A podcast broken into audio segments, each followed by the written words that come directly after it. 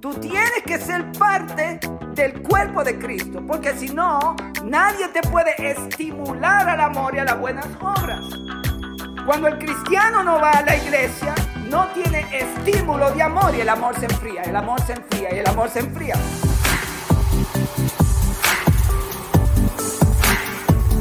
Jesús les dijo, yo soy el camino y la verdad y la vida. Nadie viene al Padre sino por mí. Jesús está poniendo el Padre como un horizonte, un lugar donde nosotros debemos ir.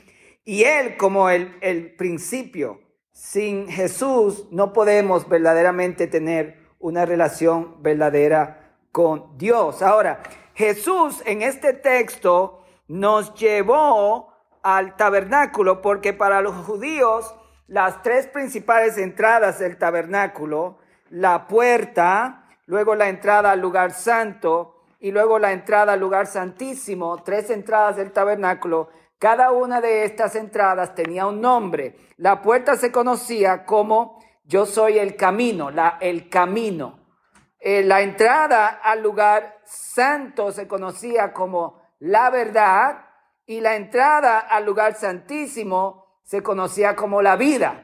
Jesús está diciendo, yo soy el tabernáculo. Jesús dijo, yo soy la entrada, yo soy el camino al, al, al atrio, yo soy la verdad la entrada a donde se encontraba la menora, el altar del incienso y la mesa de los panes. Yo soy la entrada al lugar santo. Y mientras más usted se acerca a Dios, yo también soy la vida que habla de la entrada al lugar santísimo. Entonces, si Jesús dijo eso, podríamos nosotros ganar muchísimos tesoros de la palabra a través de volver al texto del Antiguo Testamento y ver lo que la palabra de Dios nos dice eh, acerca del tabernáculo. Así que yo voy a pasar un tiempecito con ustedes hablando sobre eso.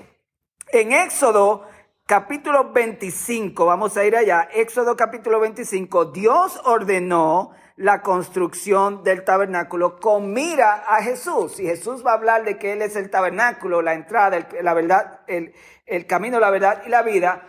Eh, por lo tanto, Dios al ordenar el tabernáculo está anunciando a Jesús. Está anunciando que Jesús sería el camino a su presencia. Entonces, vayamos a esa escritura de Éxodo 25. Vamos a leer unos cuantos versículos hoy de la Biblia para entenderlo mejor. Y en Éxodo 25, comenzando en el versículo 1, esto es lo que el Señor dice. Habló Jehová a Moisés diciendo, di a los hijos de Israel que tomen para mí ofrenda de todo varón que la diere de su voluntad de corazón tomaréis mi ofrenda. Para aquellos de ustedes que quizás un día podamos juntarnos para hablar sobre las ofrendas y las finanzas en la Biblia, esto es un texto fundamental para el Nuevo Testamento, porque la ofrenda se da, dice, de voluntad, no por, eh, por obligación, ¿ok? La, la ofrenda se da de corazón y lo que se le da a Dios se le da de esa manera. Entonces, el versículo 3 dice, esta es la ofrenda que tomaréis de ellos, oro, plata, cobre, azul, púrpura, carmesí, el carmesí es el rojo, lino fino, pelo de cabras, pieles de carneros teñidas de rojo, pieles de tejones, madera de acacia, aceite para el alumbrado, especias para el aceite de la unción y para el incienso aromático, piedras de ónice y piedras de engaste para el efo y para el pectoral. Y harán un santuario para mí y habitaré en medio de ellos. Dios no se quiere quedar allá en el cielo habitando en su trono. Dios es el principio, ha querido habitar entre su pueblo. Él quiere ser tu vecino. En el Nuevo Testamento, más que tu vecino, Él está dentro de ti, así que es mucho más profundo. Dice entonces, y harán un santuario para mí. Es importante entender este principio. A Dios le gusta cuando le edificamos santuario. A Dios le gusta cuando le edificamos atmósfera para su presencia. Por eso cuando vamos a adorar tenemos una atmósfera. Cuando vamos a orar en la iglesia o individualmente, queremos crear una atmósfera. Eh, eh, hay atmósfera para el trabajo. En un trabajo en particular usted tiene ciertas cosas. En una oficina hay atmósfera En un restaurante, cuando usted va con su cónyuge a comer, hay una atmósfera. Si es romántico, hay una atmósfera. Si es un juego eh, de deporte, hay una atmósfera. Atmósfera, atmósfera, atmósfera. No sé si usted puede acordarse de ese principio. A Dios le gusta la atmósfera. Si usted va a entrar con Dios, no puede tener la atmósfera de Facebook, ni la atmósfera de Instagram, ni la atmósfera del deporte, ni la atmósfera del restaurante romántico. Para todo hay una atmósfera. Hasta la manera que nosotros vestimos genera una atmósfera. Entonces, a Dios le gusta que cuando se trata de las cosas de Él, eh, construyamos una atmósfera. Dios es un Dios de atmósfera, una atmósfera para su presencia, es lo que Dios está pidiendo. Por lo tanto, este lugar que Dios está ordenando va a ser muy diferente a las tiendas donde vivían los israelitas. Va a tener ciertas cosas que en otros lugares no las hay. Era algo muy exclusivo. La presencia de Dios necesita atmósfera. Si usted quiere la presencia de Dios en su vida y quiere escuchar a Dios, tiene que crear una atmósfera para poder escuchar su voz, conocer su presencia y así por el estilo. Eso es un principio importantísimo. Atmósfera, atmósfera, atmósfera. Conforme a todo lo que yo te muestre, dice el versículo 9, el diseño del tabernáculo y el diseño de todos sus utensilios, así lo haréis. La atmósfera de Dios tiene que ser conforme a lo que a Él le gusta, no conforme a lo que nosotros nos gusta necesariamente, pero queremos construirle esa atmósfera. Con ese último versículo de Éxodo 25, versículo 9, vayamos a cómo el Nuevo Testamento habla del tabernáculo, y eso se encuentra en el libro de Hebreos, en el Nuevo Testamento, donde el apóstol habla y nos define, nos describe algunos detalles que queremos saber acerca de esta edificación. En Hebreos 9, comenzando en el versículo 1, veamos, escuchemos la palabra. Ahora bien, aún el primer pacto tenía ordenanzas de culto y un santuario terrenal. Ese es el santuario que Dios ordenó que se construyese en Éxodo capítulo 25. Porque el tabernáculo estaba dispuesto así. En la primera parte, ahora déjeme explicar esto porque para nosotros, déjeme movernos a, la, a la imagen del tabernáculo, para nosotros, todo lo que usted ve ahí es el tabernáculo, incluyendo el atrio donde está el altar del sacrificio, la puerta y donde se sacrifican, y entonces el lugar santo y el lugar santísimo. Pero estrictamente hablando, el tabernáculo es el lugar santo y el lugar santísimo. Hay dos maneras de ver. El tabernáculo como el santuario completo, que incluye la puerta hasta el lugar santísimo, pero en Hebreos vamos a ver cómo él solamente describe el lugar santo y el lugar santísimo, y a eso lo llama el tabernáculo. Entonces vayamos acá a la escritura, escuche bien. Estaba dispuesto así, versículo 2, la primera parte llamada el lugar santo. Ahora el, el apóstol está solamente describiendo que la primera parte del tabernáculo es el lugar santo. Lo demás antes de este lugar se llama el atrio y la entrada. ¿Ok? En el atrio estaba el altar del sacrificio, la fuente de bronce y la puerta. Ahora el apóstol en Hebreos está diciendo, la primera parte, solamente el tabernáculo, es el lugar santo donde estaba la mesa de los panes, el altar del incienso, que ahora él lo va a ver adentro del lugar santísimo, como ustedes van a ver ese cambio. Y luego el candelabro, la menora o lo que es el donde se encendía fuego y se echaba aceite. Veamos cómo el, el apóstol lo ve en el Nuevo Testamento. La primera parte, llamada el lugar santo, estaba el candelabro, la mesa y los panes de la proposición. Ahí están. El candelabro a la izquierda, desde mi punto de vista, la mesa con las doce panes que representaban las doce tribus de Israel. Y es interesante porque Jesús llamó doce discípulos también. Y luego el altar del incienso. Eso lo describe el apóstol en este versículo, en el versículo 2. Tras el segundo velo, eso es ahora lugar santísimo, eh, estaba la parte del tabernáculo llamada el lugar santísimo. Ahora note cómo algo cambia aquí, el cual tenía un incensario de oro y el arca del pacto cubierta de oro por todas las partes, en la que estaba una urna de oro que contenía el maná la vara de Aarón que reverdeció y las tablas del pacto, y sobre ella los querubines de gloria que cubrían el propiciatorio, de las cuales cosas no se pueden ahora hablar en detalle. Son cosas tan profundas que el apóstol no quería describirla en esta, en esta oportunidad. Volvamos a las imágenes y veamos en este lugar, en el Nuevo Testamento, el apóstol está diciendo que ahí había un incendiario, estaba el arca, el propiciatorio, que es donde están los dos ángeles, y dentro estaba la ley, el maná y la vara de Aarón. Pero está mencionando el altar del incienso dentro del lugar santísimo.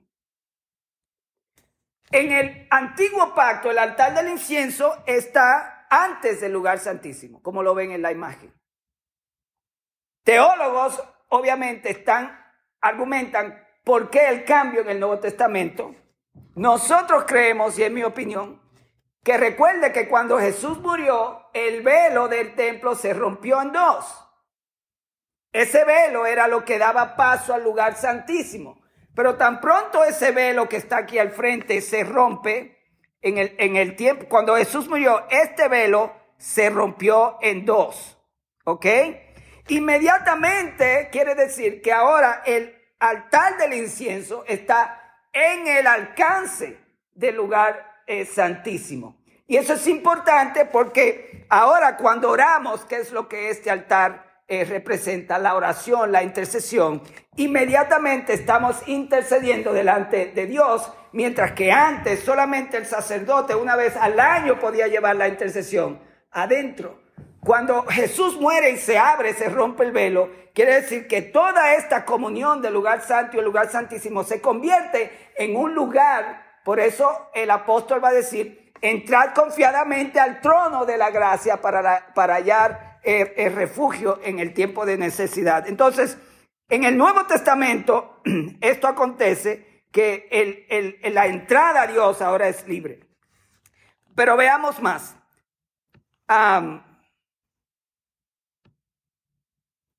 Y así dispuestas, dice el versículo 6, todas estas cosas, en la primera parte del tabernáculo entran los sacerdotes continuamente para cumplir los oficios del culto. Los sacerdotes a diario entraban aquí.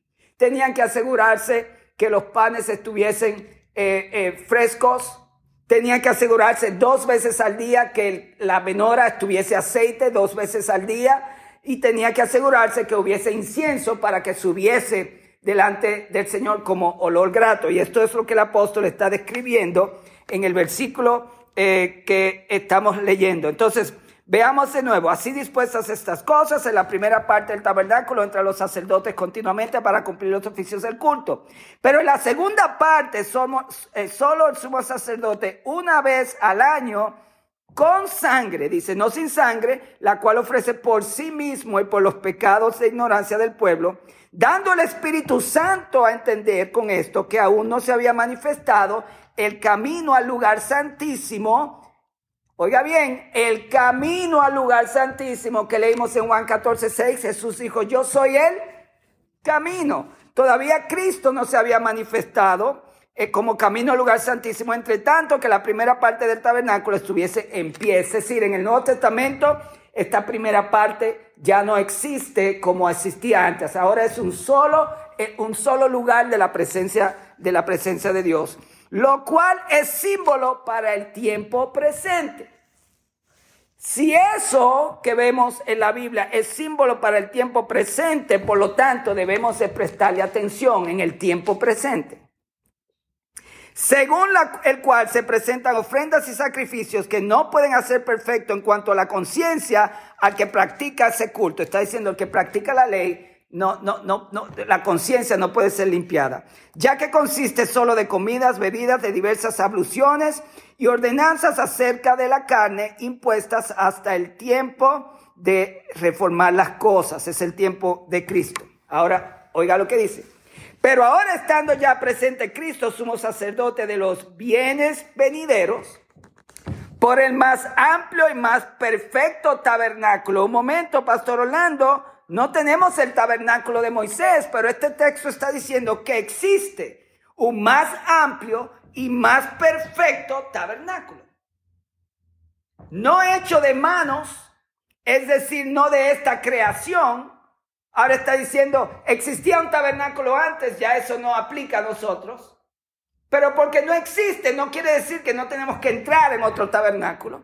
Y dice que la entrada de ese tabernáculo no es creada por manos humanas, pero existe. Es un tabernáculo más amplio de bienes venideros, es más perfecto y no es hecho de manos humanas.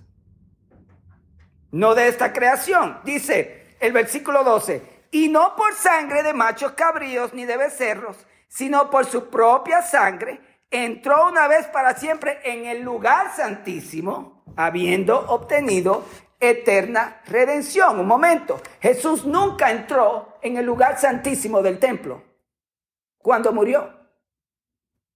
El velo del templo se rasgó, pero la Biblia no registra y nunca los apóstoles hablaron de que Jesús cuando resucitó fue al templo y llevó su sangre al templo humano. ¿Dónde la llevó? ¿Dónde entró? ¿De qué lugar santísimo está hablando? Del lugar santísimo del cielo no creado con manos humanas. Leámoslo de nuevo. Si Jesús no entró en el lugar santísimo terrenal, ¿dónde entró? Y no por, sus, no por sangre de macho cabrío, versículo 12, ni de becerro, sino por su propia sangre. Entró una vez y para siempre en el lugar santísimo, habiendo obtenido eterna redención. Eso habla de su llegada al cielo. Recuérdense que cuando Jesús resucita, lo querían tocar. Dijo, no me toques porque todavía no he subido al Padre. Cuando Jesús llega al cielo, entonces entrega eso, porque si la sangre de toros y de machos cabríos y las cenizas de las becerras rociadas a los inmundos santifican para la purificación de la carne, hablando de lo que pasaba en el tiempo de Moisés, cuánto más la sangre de Cristo, el cual mediante el Espíritu eterno, mediante el Espíritu Santo, se ofreció a sí mismo sin mancha a Dios, limpiará vuestras conciencias de obras muertas para que sirváis al Dios vivo. Es tan poderoso el acto redentor del Señor que hace lo que nunca ningún sacrificio había hecho en la historia de la humanidad. Y es limpiar nuestras conciencias de obras malas. Por eso el apóstol Pablo dice en Romanos 8, no hay condenación para los que están en Cristo Jesús. Así que por eso es mediador de un nuevo pacto para que interviniendo muerte para la remisión de las transgresiones que había bajo el primer pacto, los llamados, diga conmigo, yo soy llamado. Dígalo duro, yo soy llamado. Si usted es llamado, esto es para usted. Para que interviniendo muerte por la remisión de las transgresiones que había bajo el primer pacto, los llamados reciban la promesa de la herencia eterna. Porque donde hay testamento es necesario que intervenga muerte del testador. Porque el testamento con la muerte se confirma, pues no es válido entre tanto que el testador vive. De donde ni aún el primer pacto fue instituido sin sangre, porque habiendo anunciado Moisés todos los mandamientos de la ley a todo el pueblo, tomó la sangre de los becerros y de los machos cabríos con agua, lana escarlata y sopo y roció el mismo libro y también todo el pueblo, ¿verdad? Dice la palabra diciendo, esta es la sangre del pacto que Dios os ha mandado y además de esto roció también con la sangre el tabernáculo y todos los vasos del ministerio. Cuando usted habla de la sangre, que somos rociados con la sangre porque nosotros somos parte del ministerio, somos sacerdotes dentro del tabernáculo celestial y la sangre tiene poder. Como la vemos rociada en el antiguo pacto, así la sangre es rociada sobre nosotros. Y casi todo, según la ley, es purificado con sangre y sin derramamiento de sangre no se hace remisión. ¿Por qué Jesús tuvo que derramar sangre? Porque la Biblia establece que si no hay derramamiento de sangre, nadie puede ser salvo. Hay un principio en, el Antiguo Testamento que dice, la vida de la carne en la sangre está. Por eso cuando se derrama sangre, cuando hay violencia, a Dios no le gusta. El Nuevo Testamento dice que la sangre de Abel clama a Dios desde la tierra, cuando estaba Dios confrontando a Caín. Ahora, note el versículo 23.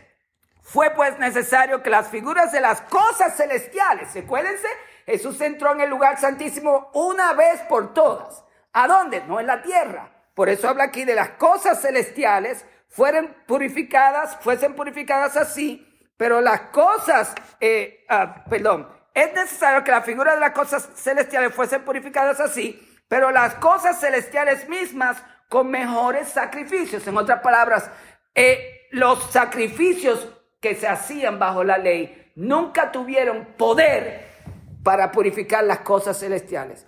Cuando Cristo entró con su sangre en la presencia del Padre, ahí fue que hubo algo transformador en la eternidad. Mire el versículo 24. Porque no entró Cristo en el santuario hecho de mano, figura del verdadero, sino en el cielo mismo. ¡Ja! Super Rose. Eso nos está diciendo que Dios creó el cielo mismo como un santuario, un lugar santísimo. Es la presencia de Dios. Eso está tremendo. Jesús entró en el cielo, dice, porque no entró Cristo en el santuario hecho de mano. Ahí confirma que Cristo nunca entró en el lugar santísimo construido por los hombres.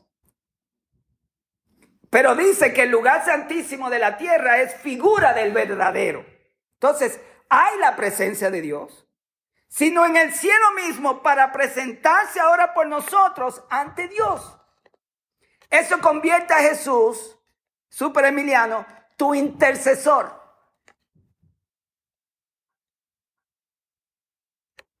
En el cielo Jesús recibió un ministerio. Por dos mil años, señoras y señores, Jesús ha estado con un ministerio en el cielo y eso es presentarse ante Dios por ti y por mí. Eternamente, dice la Biblia, para interceder por nosotros.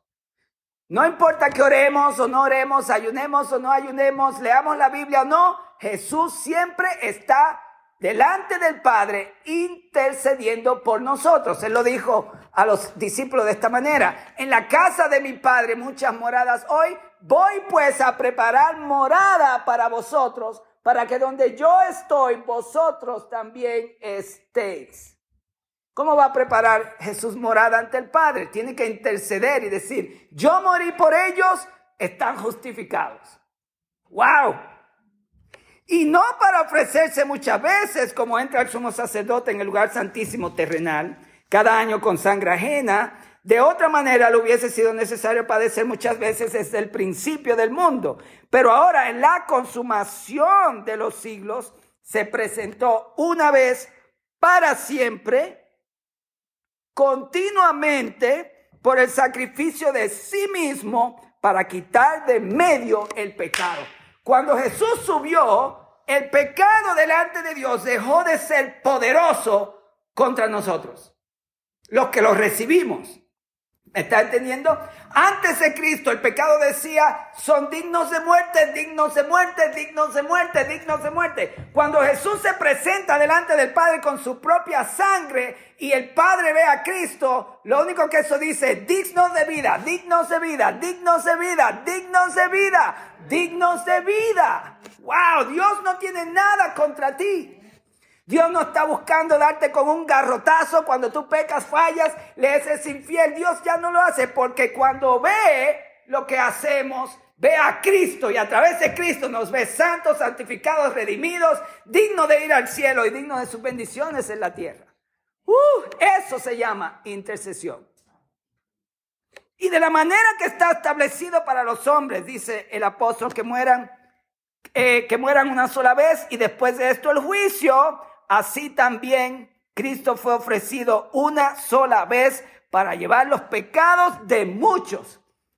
Todos los míos, todos los tuyos, don Ramón, todos los tuyos, Super Emiliano, todos los tuyos, David, pasado, presente y futuro. A mí todos significa todos. Los pecados de muchos. Y aparecerá por segunda vez. Eso habla de la venida del Señor sin relación con el pecado para salvar a los que le esperan. Un problema de hoy, sin embargo, es que mucha gente no está esperando a Jesús. Estamos tan ocupados, pero debemos de estar diciendo, ven Señor, ven Señor, ven Señor, ven Señor, te espero Señor. Hablar de estas cosas, de la oración, de, de la adoración, nos hace recordar a Cristo, su obra y que Él viene. Cuando hablamos de otras cosas en la iglesia, perdemos de vista al Señor. Ahora, continuando con esto, note el capítulo 10 y voy a comenzar en el versículo 19. Yo no sé usted, pero esta palabra me está predicando a mí. Ahora, con todo esto que hizo Jesús, mire lo que dice el apóstol. Así que, hermanos, teniendo libertad para entrar en el lugar santísimo. ¿Cuál lugar santísimo si ya no existe? No el terrenal, pero hablamos por las escrituras que existe el lugar santísimo celestial. Y la Biblia dice que nosotros podemos entrar en ese lugar pero yo estoy en la tierra y el lugar santísimo está en el cielo. Pero el Señor que está en el cielo está en mí, por lo tanto yo puedo experimentar la presencia de Dios porque el Cristo que está en el lugar santísimo también mora en mí y Él ha quitado el pecado de medio. Yo puedo entrar con libertad al lugar santísimo. ¿Cuándo?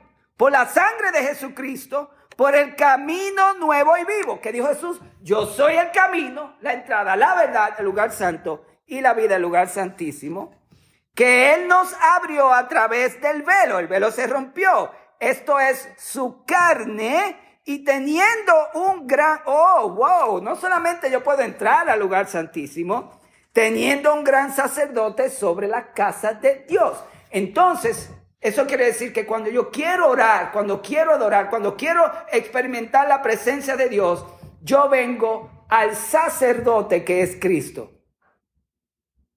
Yo no puedo entrar a donde el Padre, sino paso por el sacerdote. Por eso dice Jesús, nadie viene al Padre sino por mí. Yo soy el camino, la verdad y la vida. Acerquémonos con corazón sincero en plena certidumbre de fe. ¿Qué quiere decir eso? Yo creo que el lugar santísimo está abierto para mí. Yo creo que Jesús es mi sumo sacerdote. Yo creo que ninguna cosa en mi vida me cohibe, me prohíbe o me detiene de entrar en la gracia de Dios. Yo creo, estoy plenamente en certidumbre de fe que esto es para mí, que puedo entrar, que puedo experimentar la presencia de Dios. Purificados los corazones de mala conciencia y lavados los cuerpos con agua pura. el agua pura es la palabra. Lo que purifica la conciencia es la palabra. Por eso pasas por la fuente de bronce, que es la palabra. Mantengamos firme sin fluctuar la profesión de nuestra esperanza, porque fiel es el que prometió. Y ahora está esto, note esto, porque eh, eh, ahora nos va a hablar de la importancia de que estemos en comunidad. Note esto. Porque Él es fiel, Él es el que prometió, versículo 24, y considerémonos unos a otros para estimularnos al amor y a las buenas obras, no dejando de congregarnos como algunos tienen por costumbre, sino exhortándonos y tanto más cuando veis que el día se acerca. Óigame bien.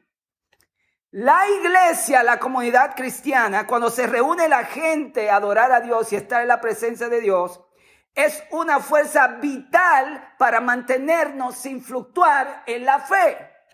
Tú tienes que ser parte del cuerpo de Cristo, porque si no, nadie te puede estimular al amor y a las buenas obras. Cuando el cristiano no va a la iglesia, no tiene estímulo de amor y el amor se enfría, el amor se enfría y el amor se enfría. Obviamente, ¿qué iglesia? Porque también hay iglesias que es mejor no ir. No hablan de Cristo, no exaltan la sangre, no entienden, no enseñan. Es un montón de gente yendo a un evento con luces, sonidos y cosas. Entiendo eso, pero no es excusa para decir que todas las iglesias son iguales o que las iglesias aquello y lo otro. No, es un lugar donde la gente es estimulada al amor y al ministerio.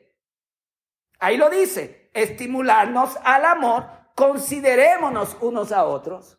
Tú me estimulas a mí y yo te estimulo a ti cuando tú me consideras. Es importante, David es importante para mí, Emiliano es importante para mí. Yo quiero estimularlo a él y a ellos y a ellas al amor y al ministerio. La iglesia hoy debe de pasar esto. Y cuando no pasa, entonces la iglesia está enferma.